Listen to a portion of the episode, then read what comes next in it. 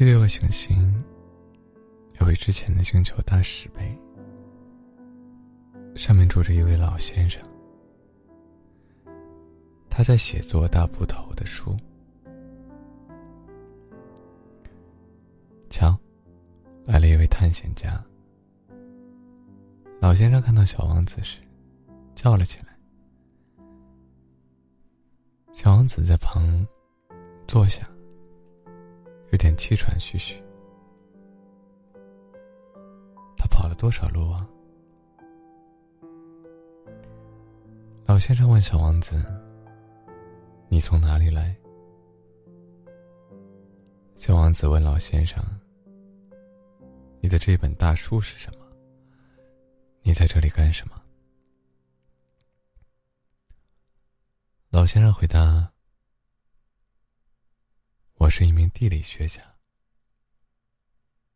什么是地理学家？地理学家就是一种学者，他知道哪里有海洋，哪里有江河、城市、山脉、沙漠，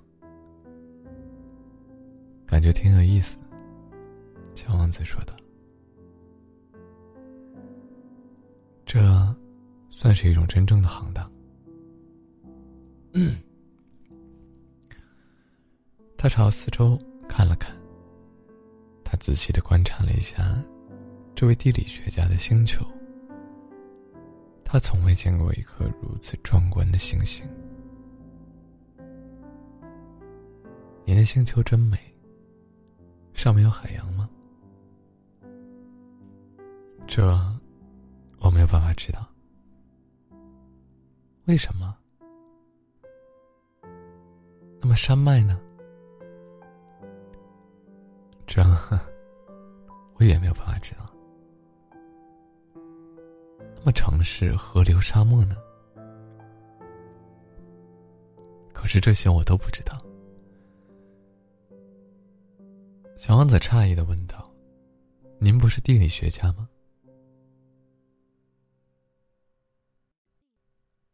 一点也没错。地理学家说：“我不是勘探家，我手下一个勘探家都没有。地理学家是不去计算城市、河流、山脉、海洋、沙漠的。地理学家很重要，不能到处跑，他不能离开他的办公室，但他可以在办公室里接见勘探家。”他问勘探家：“把他们的回忆记录下来。如果他认为其中有个勘探家的回忆是有意思的，那么地理学家就对这个勘探家的品德做一番调查。这是为什么呢？因为一个说假话的勘探家会给地理书带来灾难性的后果。同样，一个太爱喝酒的勘探家。”也是如此，这又是为什么呢？因为喝醉了酒的人把一个看成两个，那么地理学家就会把一一座山分成两座山。我认识一个人，他要是搞勘探的话，就可能是个很不好的勘探员，这是可能的，因此。如果勘探家的品德不错，就会对他的发现进行调查。去看一看吗？不，那太复杂了。但是要求勘探家提出证据来，例如，他发现了一座大山，就要求他带来一些大石头。正好。是从很远的地方来的，你是一个勘探家。帮我介绍一下你的星球好吗？于是，他打开登记簿，削起他的铅笔。他首先是用铅笔记下勘探家的叙述，等到勘探家提出了证据之后，再用墨水记下来。怎么样？啊，我那里没有多大意思呀，我那儿很小。我有三座火山，两座是活的，一座是熄灭了的。但是也很难说，它一定是熄灭的。我还有一朵花，我们是不记载花卉的，这是为什么？花是最美的东西啊，因为花是短暂的。什么叫短暂？地理学的书籍中，是所有书中最严肃的书。这类书从不会过时，因为很少会有一座山发生了位置位置的变换，很少会有出现一个海洋干渴的现象。我们要写永恒的东西，但是熄灭的火山可能会再复苏的。什么叫短暂？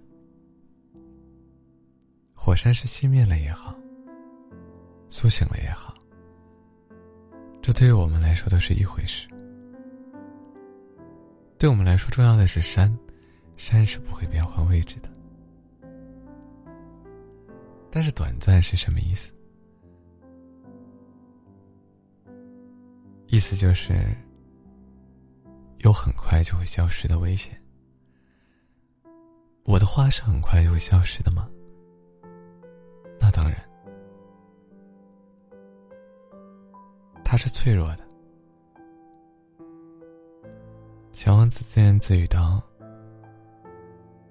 可是它有四根刺，来防御他的外敌。他很脆弱，我还是把他留在了家里。”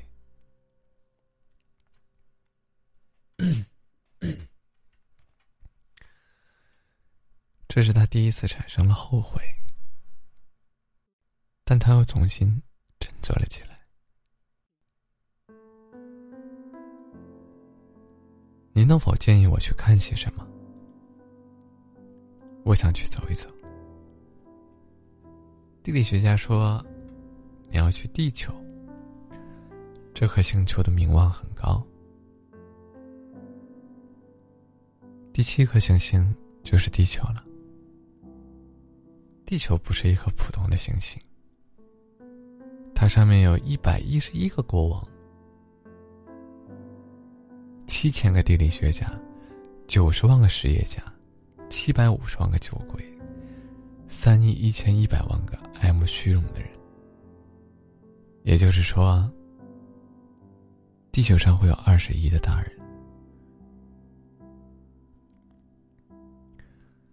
为了使你们对地球的大小有概念，我想告诉你们，在发明电之前，在六大洲上，为了点燃路灯，需要维持一支为数为四十六万两千五百一十一人的真正的大军，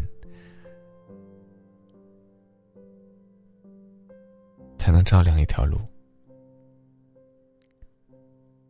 从稍远的地方看过去。它给人一种壮丽辉煌的印象。这支军队的行动就像是歌剧院芭蕾舞跳舞一样，井条有序。首先出现的是新西兰和澳大利亚的点灯人，他们点燃了灯，随后就去睡觉了。于是轮到了中国和西伯利亚的人点灯走上舞台。随后，他们也到幕后去了。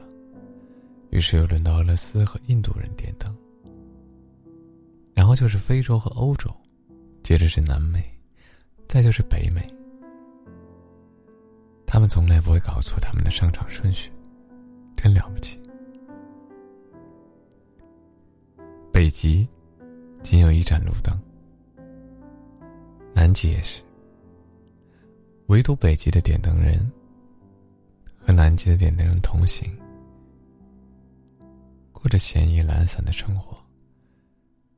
他们每年只工作两次，